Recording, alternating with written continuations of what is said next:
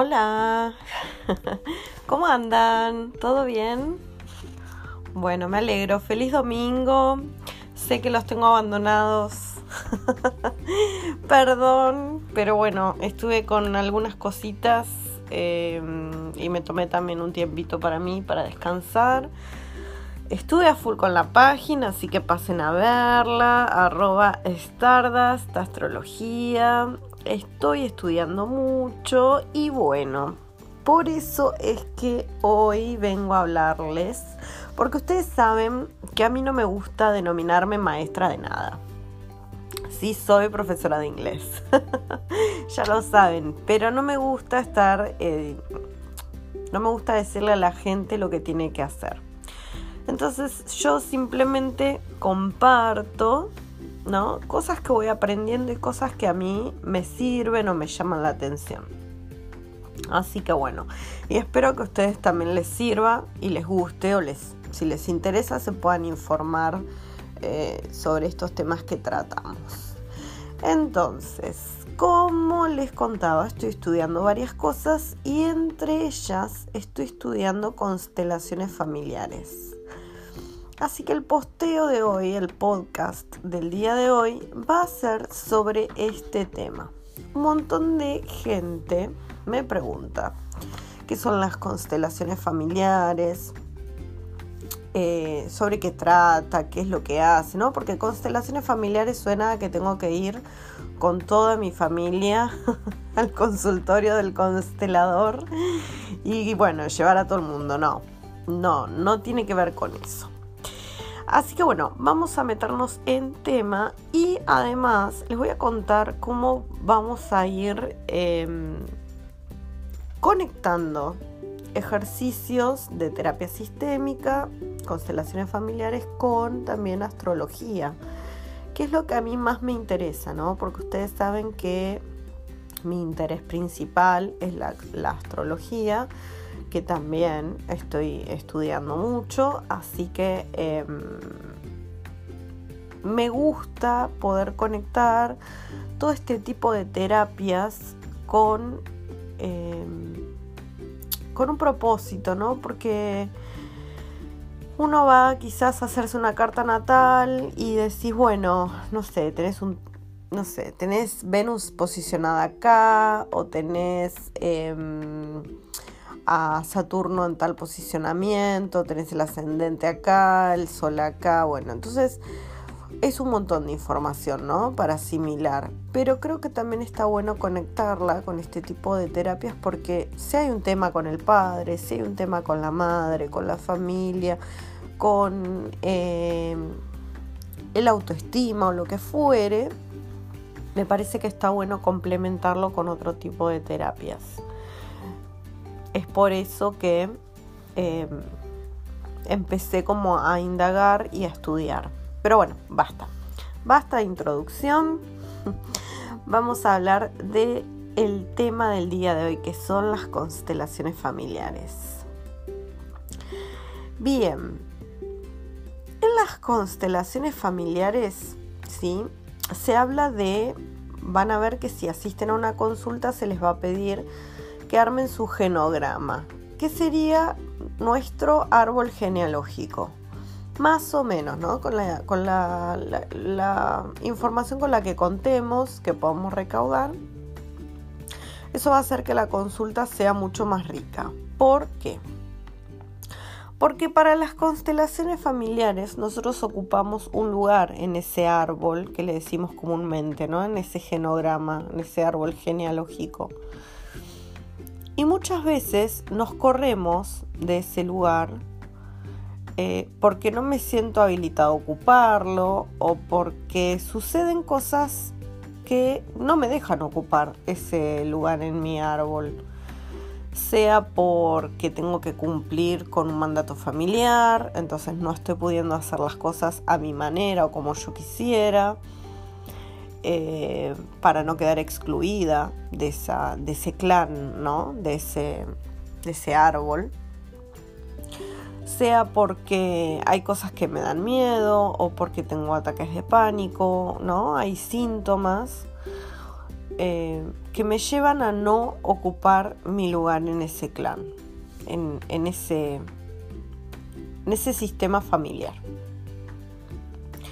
Entonces, estamos hablando de un sistema, ¿verdad? En ese sistema, como recién dijimos, cada uno ocupa su lugar. ¿Por qué mirar hacia atrás? Porque seguramente más de una persona pensará, no, pero bueno, mirar hacia atrás, al pasado, estoy cansado, yo no miro para atrás, yo miro al futuro, bueno. Sí, obviamente que necesitamos mirar al futuro para cumplir nuestro destino, para, para hacer nuestro propio destino, las cosas a nuestra manera. Pero si no sanamos eso que nos trae nuestro pasado, que nos trae nuestro sistema familiar, eh, de que quizás hay cosas que repetimos, de que quizás hay cosas que necesitamos incluir a nuestro sistema porque hay un excluido. Entonces hay, hay, hay cosas que no van a fluir y se van a eh, comenzar a vislumbrar ciertos conflictos, ¿sí? conmigo, con mis relaciones, con relaciones de pareja, con relaciones con mis socios, con padre, madre, con el dinero. Recuerden que en constelaciones podemos venir a constelar cualquier tema que nos genere conflicto o cualquier síntoma físico o emocional. Entonces, ¿por qué mirar hacia atrás? No justamente por vivir en el pasado, sino porque somos parte de este sistema familiar. Y este sistema familiar, a su vez, es parte de algo más grande. Bert Hellinger decía que hay reglas que tienen que cumplirse para que el amor fluya en el sistema y uno viva en paz y sin conflictos. Cuando estas reglas se rompen o no se cumplen, la energía no fluye. Esa energía amorosa no fluye. Por eso lo primero que tenemos y que decimos en constelaciones familiares es mirar al otro con amor. ¿Sí? Y ustedes me van a decir, bueno, en mi familia, ¿cómo no la voy a mirar con amor? Claro, bien. Esto pasa cuando yo tengo una buena relación con mi padre, con mi madre, con mis hermanos, tengo relación, una relación amorosa. Pero a no, no a todo el mundo le sucede esto. Pude haber tenido un abuelo muy severo, o un padre muy severo, o una madre abandónica, o hay tantas historias que quizás no, ni nos imaginamos. Eh, puede suceder en el caso de una adopción, que no conoce a mis padres o que siento ese, abandono, ¿no? Temas muy, muy delicados realmente. O pérdidas en la familia que me generaron mucho dolor y no pude superar. Todo eso hace que la energía amorosa no fluya en el sistema y comiencen a haber síntomas o conflictos.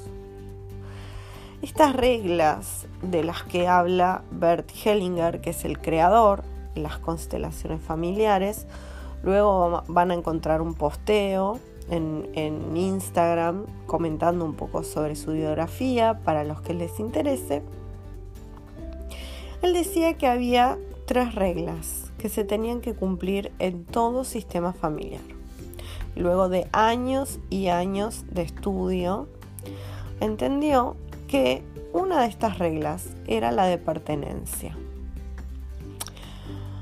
¿Por qué? Porque tengo derecho a pertenecer a mi sistema familiar, haya hecho lo que haya hecho, sea una buena o mala persona, sea un padre presente o un padre ausente, sea un abuelo severo o un abuelo amoroso. Y me refiero incluso a los peores em, hechos que pueda cometer una persona esa persona, sea lo que sea, tiene derecho a pertenecer a ese sistema familiar. Porque si esa persona o si las cosas hubiesen sido distintas, yo no tendría la vida hoy como la tengo. Y muchas veces pasa de que la gente se enoja cuando se les dice esto, ¿no? De, decir, bueno, tienen derecho a ser mirados, tienen derecho a pertenecer al árbol familiar. Y me hace acordar muchísimo la película de Coco. ¿Se acuerdan? Que ese, ese bisabuelo, el papá de Coco, estaba excluido de esa familia. Y ¿Por qué? Porque se había ido a cantar por el mundo, supuestamente, ¿no? Era la historia que, corría de generación en generación. Y, había sido el excluido, ¿no? La foto no estaba en el altar de la familia, la música no se podía tocar, no podía haber eh, nadie que toque un instrumento. ¿Y quién vino a hacer las cosas diferentes? ¿No? Este es, una es un claro ejemplo de un nieto o un bisnieto que viene a repetir o viene a sanar ese árbol familiar. Y yo creo que esta película es un excelente ejemplo para los que no la vieron. Em, es un excelente ejemplo de lo que es constelaciones familiares porque cuando hay un excluido en el sistema familiar, seguramente ese excluido se manifieste en algún síntoma, en, esto de, que quería ser Miguel, ¿no? En la película de decir, yo quiero tocar un instrumento, quiero que haya música y está esa conexión, luego vamos a ver cómo en otro posteo, porque si no es muy largo de explicar de que hay un doble de ese ancestro en la familia que viene a repetir lo que hizo ese ancestro que quedó excluido. Entonces fíjense cómo en, un ejemplo tan sencillo podemos ver em, que luego eso que quedó afuera, eso que no se miró con amor, eso que quedó excluido, vuelve para que de alguna manera pueda ser sanado. Incluso corriendo el riesgo de que esa persona que nuevamente quiere volver a hacer lo mismo, que, el bisabuelo, que, que el abuelo, que quedó excluido, pueda quedar nuevamente excluido del sistema. ¿Verdad? Porque es lo, que relata la película todo el tiempo, ¿no? La abuela no le quiere dar su bendición, no, no, no, no, lo quieren excluir de la familia por ser, por querer tocar la guitarra, no lo dejan cumplir con su destino, ¿sí? Bien. Entonces, la primera regla es esta de pertenencia, tener el derecho de pertenecer a mi sistema familiar, haya hecho lo que haya hecho. Ahí es donde también entra el concepto de oveja negra, ¿no? Que son estas personas en los sistemas familiares que, como, como Miguel en la película, vienen a hacerlo distinto y muchas veces corren el riesgo de ser excluidos. ¿Por qué? Porque el sistema familiar tiene una memoria. Entonces, el sistema familiar sobrevivió durante tanto tiempo operando de una manera y cuando viene una oveja negra eh, se desbalancea o siente que puede llegar a perder estabilidad o a no sobrevivir, ¿no? Este clan. En una memoria inconsciente, ¿verdad? Entonces, por ejemplo, si tengo una familia de cinco generaciones, cuatro generaciones de médico y viene un chiquitín y dice, no, yo quiero ser artista, todos, todo su entorno, generalmente, eh, y es muy probable que pase, le diga, no, no, vos tenés que seguir, pero tenés el estudio, tenés eh, eh, que ir a la universidad, tenés que, ¿no? Por suerte, estos mandatos y, estas libertades fueron evolucionando a través del tiempo. Entonces hoy en día quizás hay una familia de en la que son todos médicos o son todos abogados, familias muy tradicionales. Eh, y no tiene que ver tampoco con la profesión, ¿no? Con, con, un estudio universitario, no sé, fuimos todos carpinteros, bueno, vos tenés que ser carpintero, ¿sí? Em, pero hoy en día las familias están como un poco más abiertas a decir, bueno, cada uno sea lo que quiera eh, y siga su, su, camino, porque ha pasado en generaciones anteriores en las que fueron muy infelices por seguir estos mandatos familiares. Entonces, por suerte, hoy en día no está tan visto, pero sigue sucediendo y los mandatos familiares siguen siendo pesados en cuanto al trabajo, en cuanto a las relaciones, en cuanto al tipo de pareja que tengo que tener, a los hijos, ¿sí? Si tenés hijos, si no tenés hijos. Esto sigue pesándonos eh, a los jóvenes. Entonces, bueno, sigo con la segunda y tercera regla, que está este balance, ¿sí? Las dos últimas reglas son el balance entre el dar y el recibir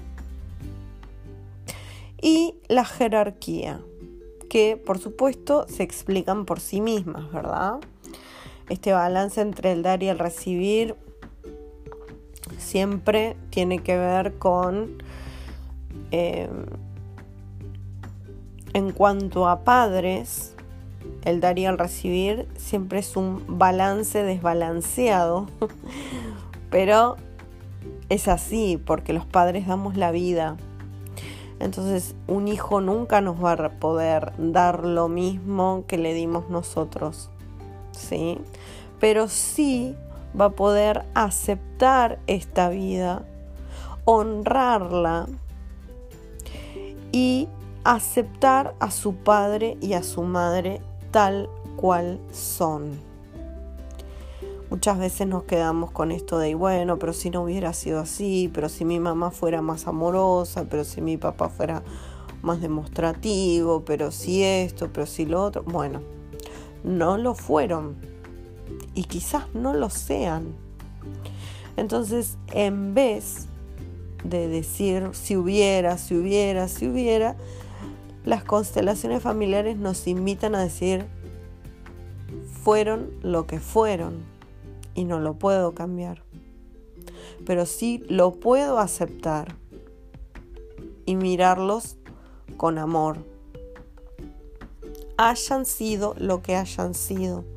Y vuelvo al, al principio, con la pertenencia. Los acepto tal cual son. Esto no quiere decir que mañana me vaya a juntar a tomar un café con mi papá que me trató mal durante toda la infancia, me pegó o le pegó a mi mamá. No quiere decir eso. Porque no estamos hablando de la relación que tenemos con esa persona. Eso se va a tratar luego en, el, en una constelación, ¿no? En el campo, para poder quizás mejorar o sanar esa relación. Pero lo primero que se le pide a una persona cuando está empezando en este camino es tomar a su padre y a su madre tal cual son. Y no es fácil. Muchas veces no es fácil. Es difícil. Pero tenemos que intentarlo. Porque en mi caso, yo también soy madre, por ejemplo. Y soy así. Y hay cosas que voy a mejorar y hay cosas que no y hay cosas que me salen mal. Y bueno, pero soy esto. Entonces a uno también le gustaría que quizás nuestros hijos por venir o nuestros hijos que ya tenemos nos miren con amor y nos digan, bueno, hizo lo que pudo, eh, ella es así, la tomo con amor. ¿Sí? Bien, y luego el tema de la jerarquía. La tercera regla es que hay una jerarquía, hay uno que vino antes que yo. Entonces, hay un, hay un orden, ¿sí? En el cual este sistema se organiza, de los que vinieron antes y los que vinieron después, que también no deja de ser importante. Entonces lo que las constelaciones familiares nos invitan es a hacer conscientes estos conflictos o estas eh, cuestiones que nos trae nuestro genograma y salir un poco del cuento que uno se cuenta, ¿no? Porque a veces uno dice, bueno, yo soy así porque nada, me crié así, bueno, son los valores que me dieron, o yo me crié de esta manera, bueno, entonces tengo que ser así, voy a ser así toda mi vida. La constelación generalmente viene a mostrar algo que está, puede ser el mismo relato que yo tengo en la cabeza, puede ser que yo esté en lo, en lo cierto, en lo acertado, ¿no? puede ser que no, puede ser que el cuento venga por otro lado. Y nos lleva a la, la aceptación de eso, porque no lo puedo cambiar. Al ser algo que ya sucedió, no lo puedo cambiar, pero sí lo puedo ver que eso ya es un montón, agregarle luz a eso que antes no veía, poder entenderlo y poder aceptarlo. De que lo que fue tenía que ser así para que yo esté hoy acá.